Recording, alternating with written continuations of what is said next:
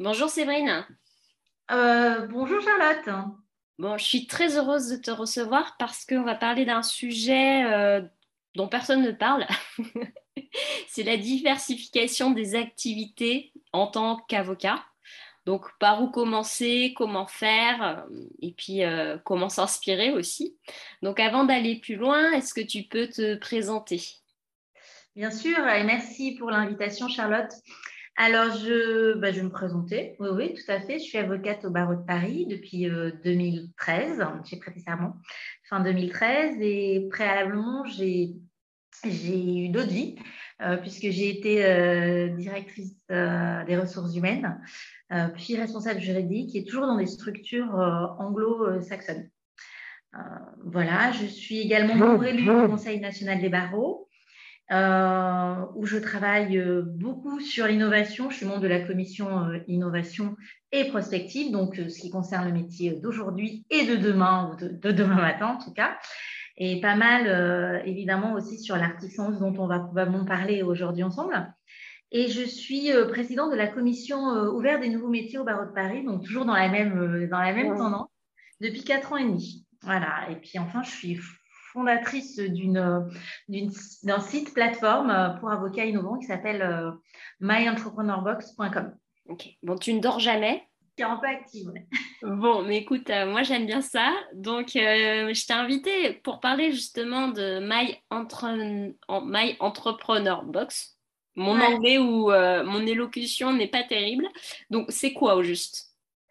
Alors, My Entrepreneur Box, c'est une, c'est une offre de service créé par des avocats pour des avocats euh, qui sont autorisés depuis euh, une grosse dizaine d'années à exercer des activités, euh, des nouveaux métiers, donc des mmh, activités mmh. qui, font que mmh, l'avocat est augmenté. C'est c'est plus uniquement des activités classiques, traditionnelles, qu'on peut les voir par exemple telles que l'activité plaidante, plutôt orienté vers des activités conseils.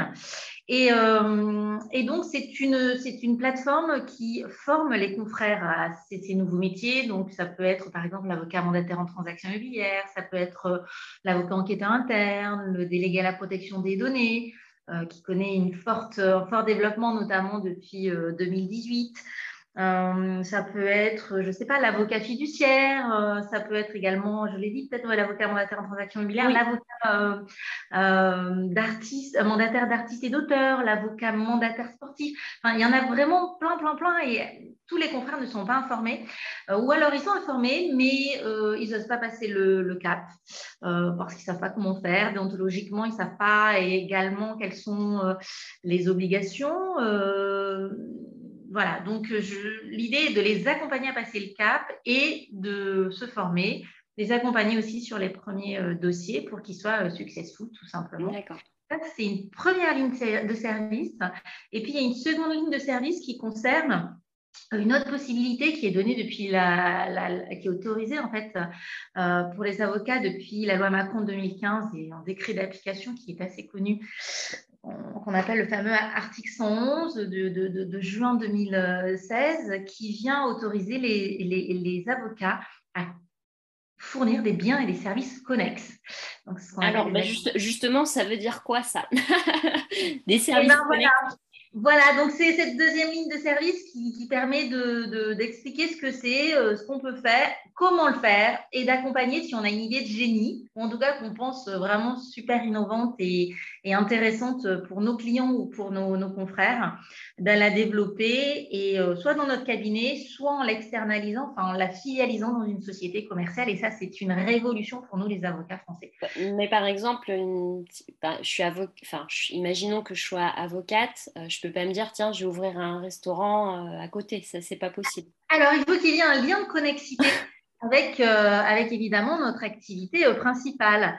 Euh, donc là, je, vais faire simple hein, parce qu'il y, a, quelques textes et, un avis du CNB, notamment 2018, qui explique un petit peu quels sont les critères, parce qu'au début, il y a eu un petit peu de tâtonnement. Hein. mais c'est l'effectivité. Donc, il faut être avocat avant tout, avoir une clientèle, avoir des locaux, avoir un chiffre d'affaires, mais il n'y a pas de, critères, tu vois, de volume, de, de... D'accord d'heures passées. Euh, mais c'est une, on doit être avocat et puis on doit avoir, euh, si on a une idée qui a un lien avec cette activité principale, qui va servir les intérêts de nos clients ou de nos confrères, hein, ça c'est assez original, euh, on, peut, on, peut, on, peut la créer et il faut qu'il y ait une connexité. Voilà, donc euh, c'est toute cette subtilité du mot connexité. C'est typiquement euh, quand tu as une legal tech, si tu as une idée de legal tech, c'est OK si tu as une legal tech, c'est OK. Alors, l'article 111 et cette, fameuse loi de 2015 est venue euh, euh, ouvrir un boulevard. En tout cas, c'est la voie royale pour les legal tech, en effet. Euh, elle permet donc de, de, rendre conforme les legal tech. Et puis, l'avantage aussi quand tu utilises cet article 111, c'est que tu peux monter une société qui s'occupera de ces biens et services connexes et tu peux faire venir des investisseurs qui ne seront pas avocats. Et ça, c'est encore une fois une ouverture à des capitaux euh, extérieurs, enfin en tout cas non avocats, qui est quand même un gros sujet dans la profession, hein, soyons très honnêtes. Et euh, c'est une façon en fait d'aller sur une innovation de fond et de forme. Euh, et c'est pour ça que voilà, il faut que les avocats le sachent, en tout cas les avocats qui ont cet esprit, cette posture d'ouverture, d'innovation, d'idées, de, créativité, il faut qu'ils sachent qu'il y a des moyens qui existent. Et ça, déjà, ça fait cinq ans. Et, comment ça se fait que les avocats ne soient pas forcément au courant de ça? Euh, il y a peut-être plusieurs raisons. Euh, d'une part, parce que, à mon sens, les institutions ont mis un petit peu de temps à clarifier certains points. Tu vois, on a parlé de la définition de la connexité. Euh, on en parle au Conseil national des barreaux, on travaille dessus. La précédente mandature a, rédigé un vadémécum là-dessus qui est extrêmement utile et que d'ailleurs j'invite les auditeurs à aller voir et à les lire. Euh, on, travaille sur cette mandature encore à préciser parce qu'il y a des zones de, flou. Et tu vois, j'ai cité un, un, avis de 2018, c'est-à-dire jusqu'en 2018, quasiment personne n'avait investi cette possibilité. Mmh. Euh, quand même trois ans. Donc, c'est en train d'être clarifié. Et puis après, tout simplement parce que les confrères, par exemple, au niveau de certains barreaux, ne sont pas informés. Certains barreaux, je parle aussi des bâtonniers. Euh, donc, ils ont des idées. Euh, et puis, ça passe en, conseil de l'ordre a posteriori. Hein. Une fois que tu as lancé ton, ton activité, 30 jours après, il y a un contrôle a priori de l'ordre. Et là, certains conseils de l'ordre ne, ne savent pas ne savent pas comment ah, bah, C'est un peu ennuyeux quand même. voilà, donc il y a beaucoup de communication euh, et, euh, et, de pédagogie pour expliquer que ça existe et comment il faut faire. Et c'est aussi donc la vocation de la deuxième ligne de service de My Entrepreneur Box. Est-ce que toi, tu fais un peu de lobbying justement auprès des barreaux? Ah oui, ça c'est ma partie institutionnelle. C'est aussi, ça fait partie de, de, de, ce que je fais euh, dans mes fonctions institutionnelles, notamment au Conseil national des barreaux. D'accord, ouais, bah, c'est top. Et toi qui as travaillé à l'international, je pense que as du coup, tu sais bien, tu peux comparer les, avocats, je sais pas, anglo-saxons et les avocats français. J'ai l'impression que moi, les avocats en France, ils ont du mal à s'imaginer comme des entrepreneurs, même, même dans la gestion de leur cabinet. Donc, est-ce que tu as ce sentiment aussi ou pas?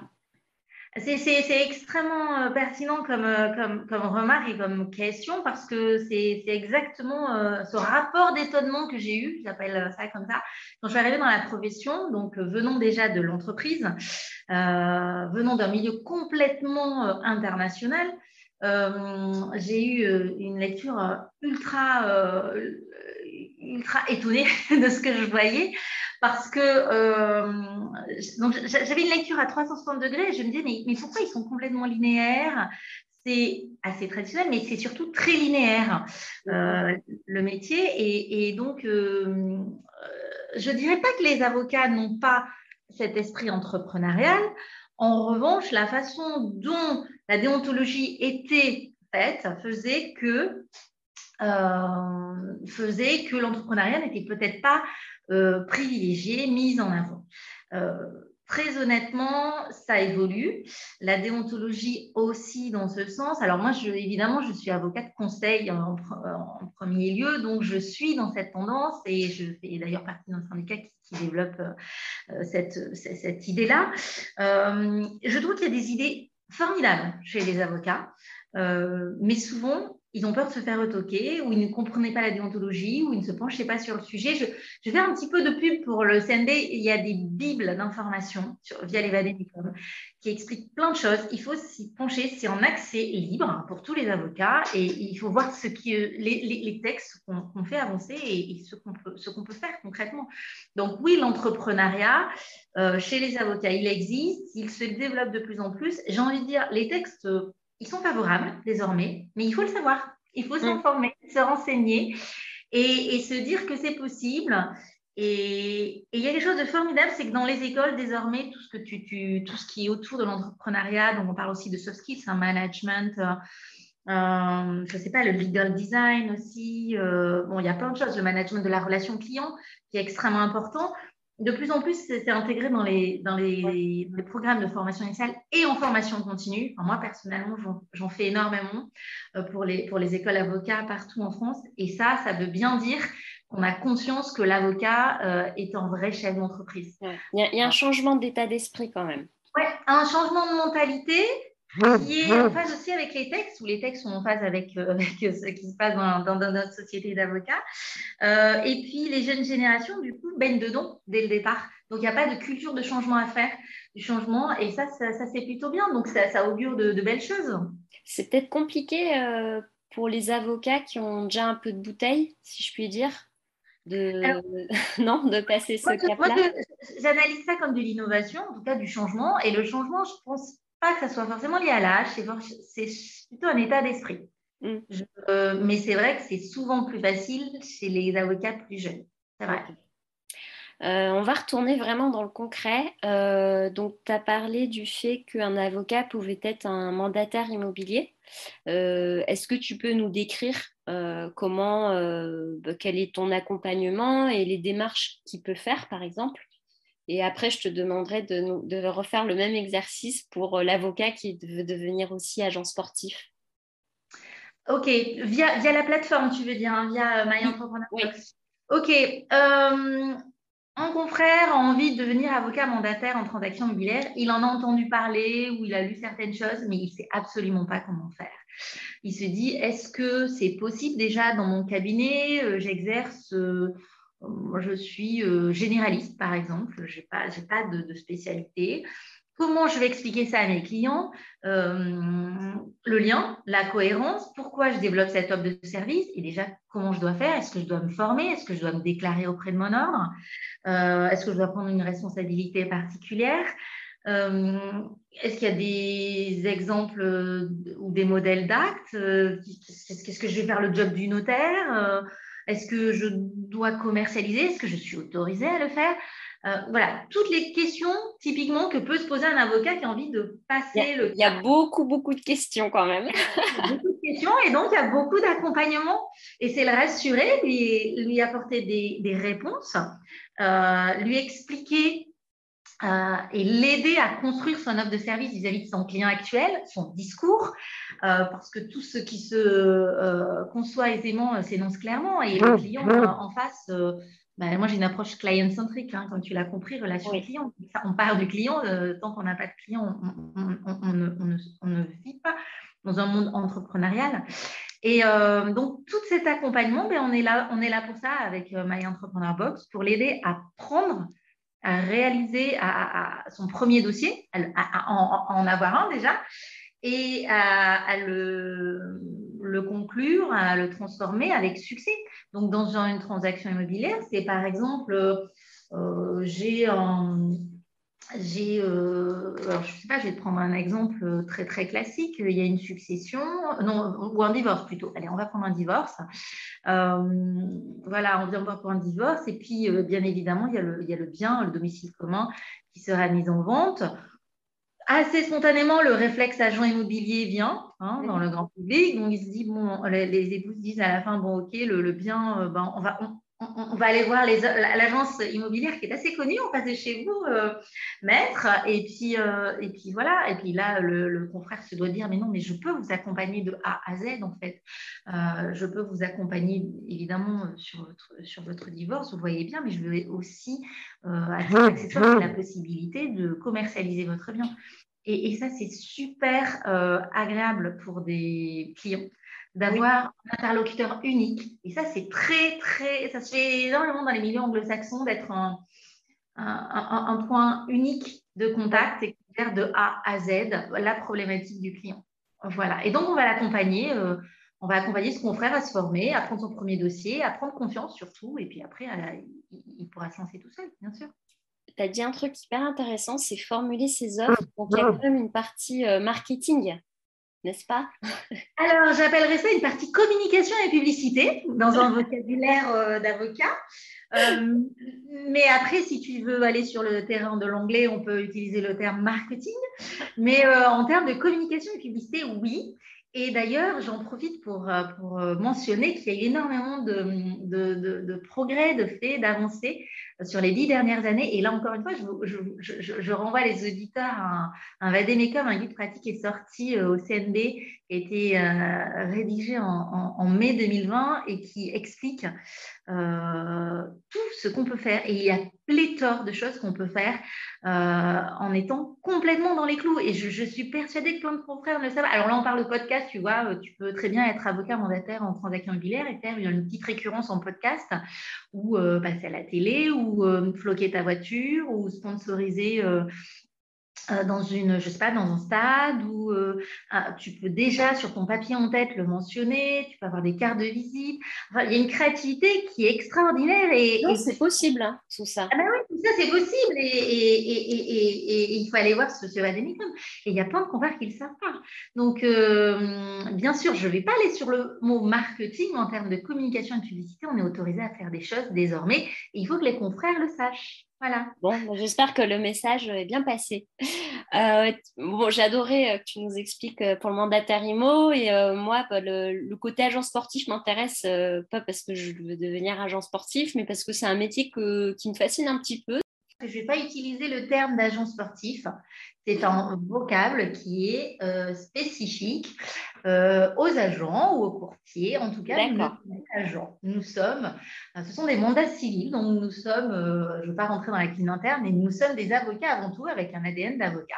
Et nous avons à titre accessoire la possibilité de, de, de, faire des activités de mise en relation. Euh, voilà, euh, qui peuvent être, euh, par exemple, de, dans la négociation d'un contrat avec un club, si on accompagne un, sportif, bah, déjà de, présenter un, sportif prometteur à un club, de l'accompagner dans sa carrière, de s'occuper de ses transferts. Euh, c'est exactement les choses qu'on a le droit de faire à titre accessoire. Depuis, euh, déjà une grosse dizaine d'années, il y a une loi euh, de 2011, du 28 mars 2011, qui est venue encadrer ça et à mon sens de façon pas suffisamment aboutie. Donc il y a un gros débat actuellement sur le statut des avocats mandataires sportifs. Mais en tout état de cause, ils sont avocats avant tout, ils sont arrivés pour ses confrères pour moraliser euh, l'environnement du sport, apporter une éthique, des règles déontologiques fortes et qui étaient extrêmement importantes. Et quand on se penche sur les travaux préparatoires de la loi de 2011, c'était vraiment vraiment ce qui était attendu. Euh, donc, il y a des gros enjeux là-dessus. Et, donc, les avocats euh, en France, il doit y avoir à peu près 500 avocats mandataires sportifs qui sont qui sont déclarés, puisqu'il faut se déclarer hein, dans ces nouveaux métiers, il faut se déclarer auprès de son ordre. Euh, c'est le, le, préalable, voilà, relativement simple, mais c'est le préalable, euh, pour à peu près le même nombre euh, d'agents sportifs. Voilà. Et je voudrais juste faire un petit aparté, ce n'est pas du tout un métier ou une activité complémentaire réservée aux hommes, pas du tout, au contraire. Il y a des consoeurs qui sont et qui réussissent très très très bien. Donc je voudrais le mentionner parce que voilà, c'est important également de ne pas se, cantonner. Euh, oui, les femmes, euh, effectivement, peuvent aussi euh, être mandataires dans ce tout à fait, ah, Tout à fait. Et puis, alors, beaucoup, beaucoup de sports sont concernés. Alors, évidemment, on parle souvent de la croisette et du football parce que bah, c'est quand même la, majorité des activités. Mais il y a le rugby, il y a le handball, il y a énormément de sports euh, qui, qui, sont concernées. Et d'ailleurs, moi, je, connais énormément de femmes qui, évoluent en tant qu'avocate mandataire. Euh, mmh. Ouais, donc il y a un vrai marché quand même pour les avocats. bien sûr, il y a un marché et surtout ce milieu-là a-t-on ces règles déontologiques, cette éthique qui est inhérente à notre métier, à notre, à notre statut et à notre serment. Ok. une question un peu plus globale, est-ce que tu penses que c'est important aujourd'hui pour un avocat de se diversifier ou, ou c'est pas forcément une obligation? C'est euh, vraiment, euh, je, voilà, je te pose la question parce que je me dis, euh, il y a peut-être des avocats qui se disent, bon, bah, avec les legal tech qui arrivent, je, vais pas, je vais perdre un petit peu de, mes parts de marché. Est-ce que c'est une nécessité ou c'est vraiment une question personnelle, un choix personnel de carrière? J'ai envie de dire, j'ai envie de répondre par deux points la diversification, à mon sens, elle est ultra importante. Elle est ultra importante au vu du nombre de confrères qu'on est.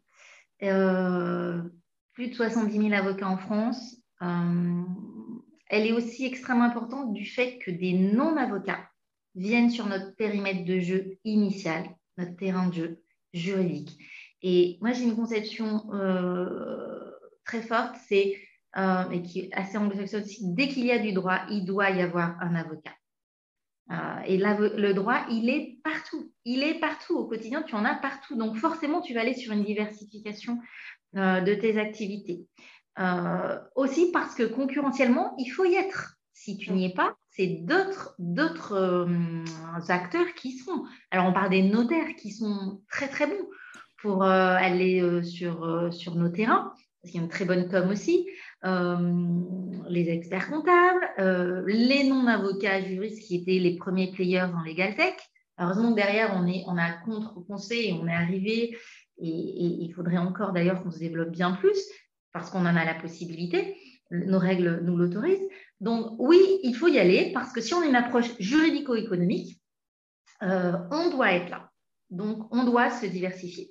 Après, j'ai une approche un petit peu euh, de développement personnel et euh, je considère que se diversifier euh, en tant qu'avocat, c'est aussi une façon de, de, prendre du fresh air et de faire du juridique, mais parfois du juridique augmenté ou du juridique un peu différent. C'est le principe de la connexité.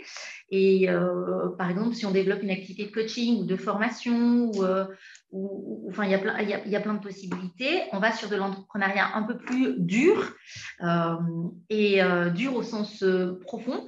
Et, et, ça peut être intéressant plutôt que de changer complètement de job, tu vois, de faire 10 mm. ans dans un job, de dire, OK, je vais faire une reconversion, je change de job et je change peut-être de secteur d'activité.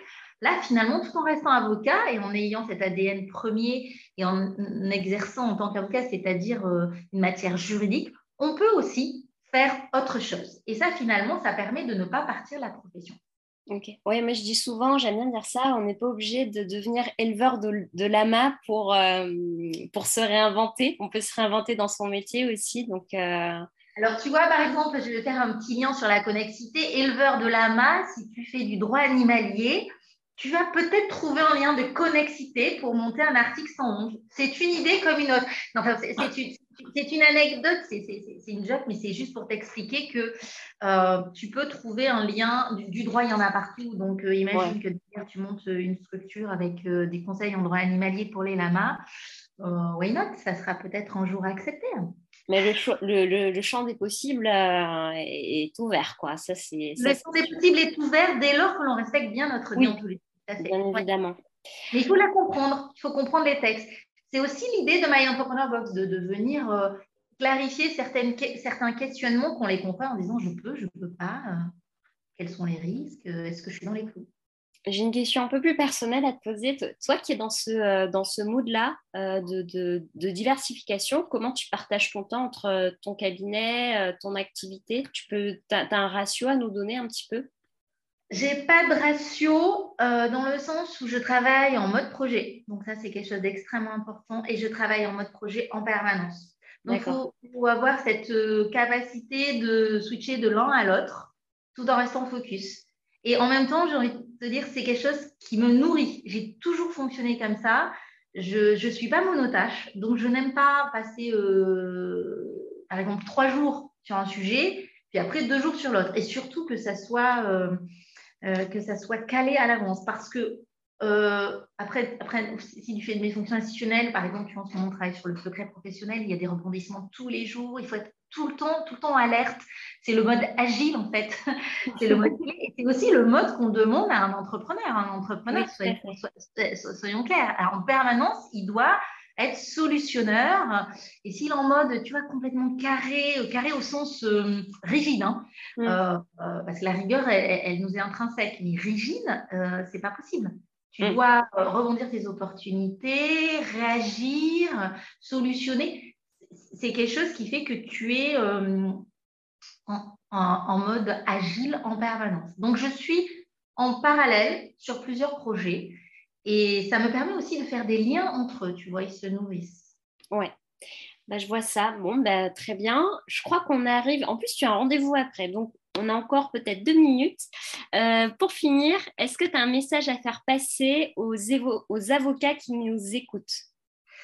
Alors, moi, j'aurais toujours. Euh, j'aime, dire que euh, l'avenir, en tout cas, il appartient à ceux qui, se forment.